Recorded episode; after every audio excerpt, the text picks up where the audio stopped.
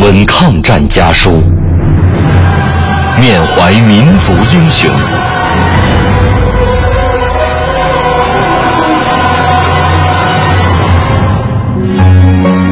纪念中国人民抗日战争暨世界反法西斯战争胜利七十周年文艺之声特别节目《难忘的抗战声音》家书篇。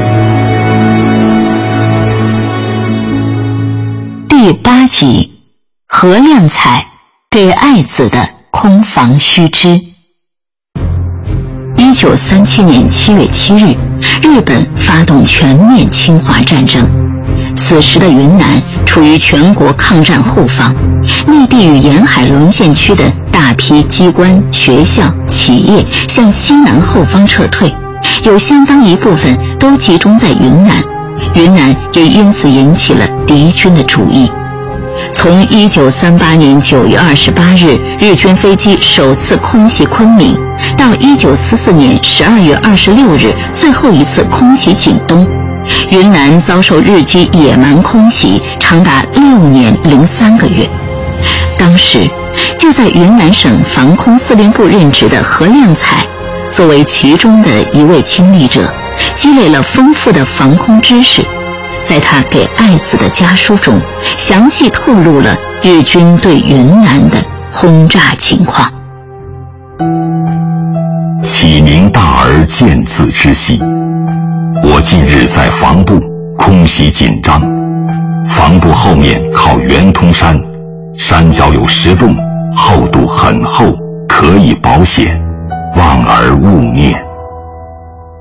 目前敌机西上炸滇缅铁路，如遇警报发出后，赶快躲于北头，要躲人少处，有树木或田埂坑洼处，如高房大屋及石碑旁边，切不可躲。作为一位井井有条、情感细腻的父亲，在信中何亮才还特意附了一份防空须知。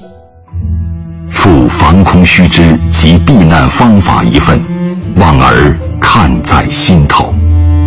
空袭时离开市区，越远越好，不要穿红、白等鲜艳颜色的衣服。外出要轻装便服，并携带简单救济药品。侧卧相对坐立更为安全。隐蔽处所不可人群聚集。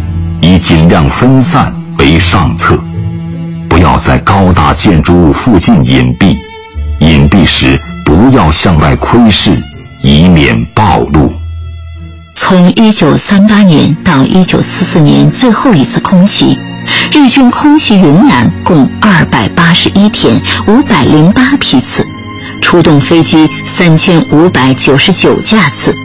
云南防空司令部积极应对。并采取了预警和有效疏散民众的多种方式，及构建防空穴、壕、洞、坑等，在较大程度上保证了重要机关和人民的生命财产安全，减少了战争损失。本节目内容由中国人民大学出版社二零一五年五月出版的《抗战家书》改编，网络回听。请登录央广网“难忘的抗战声音”专区。